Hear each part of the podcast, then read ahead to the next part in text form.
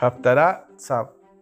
Jeremías 7:21 al 8:3 y 9:23 y 24. Así dice el eterno Sebaot, Elohim de Israel. Juntaos vuestros holocaustos a vuestros sacrificios y comed la carne, porque nada dije a vuestros padres ni nada les mandé en el día en que los saqué de la tierra de Egipto respecto a holocaustos y sacrificios, sino que les mandé diciendo, escuchad mi voz y yo seré vuestro Elohim y vosotros seréis mi pueblo. Andad en todo el camino que os he ordenado para que os vaya bien. Pero no escucharon ni inclinaron su oído, sino que caminaron en la dureza de su malvado corazón, según su propio consejo, y fueron hacia atrás y no hacia adelante. Desde el día en que vuestros padres salieron de la tierra de Egipto hasta hoy, os he enviado a todos mis siervos los profetas, madrugando cada día sin cesar, os los he enviado. Pero no me escucharon ni inclinaron su oído, sino que endurecieron su servicio y fueron peores que sus padres. Tú pues le dirás todas estas palabras, pero no te escucharán, y lo llamarás, pero no te responderán.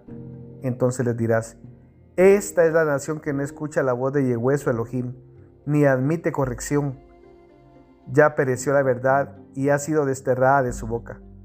Corta tus guedejas y échalas de ti, y levanta endechas sobre las alturas, porque el Eterno ha desechado y repudiado a la generación objeto de su ira.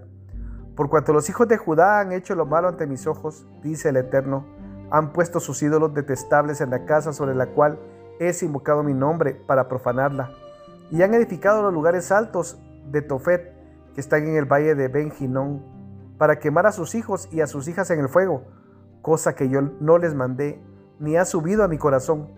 Por tanto, he aquí vienen días, dice el Eterno, en que no será llamado más Tofet ni valle de ben sino valle de la matanza, porque sepultaron en Tofet hasta no haber lugar, y los cadáveres de este pueblo servirán de pasto a las aves de los cielos y a las bestias de la tierra, y no habrá quien las espante.